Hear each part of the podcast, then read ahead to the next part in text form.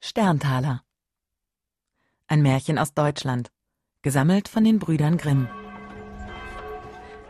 Es war einmal ein kleines Mädchen, dem war Vater und Mutter gestorben, und es war so arm, dass es kein Kämmerchen mehr hatte, darin zu wohnen, und kein Bettchen mehr, darin zu schlafen, und endlich gar nichts mehr als die Kleider auf dem Leib und ein Stückchen Brot in der Hand, das ihm ein mitleidiges Herz geschenkt hatte.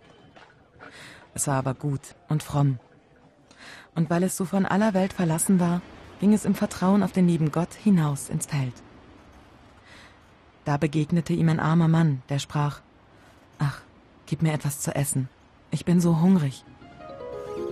Es reichte ihm das ganze Stückchen Brot und sagte, Gott segne dir's, und ging weiter.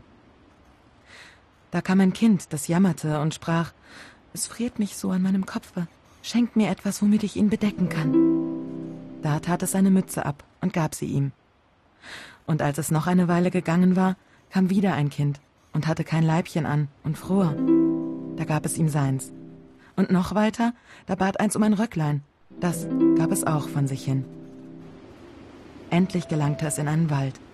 Es war schon dunkel geworden. Da kam noch eins und bat um ein Hemdlein.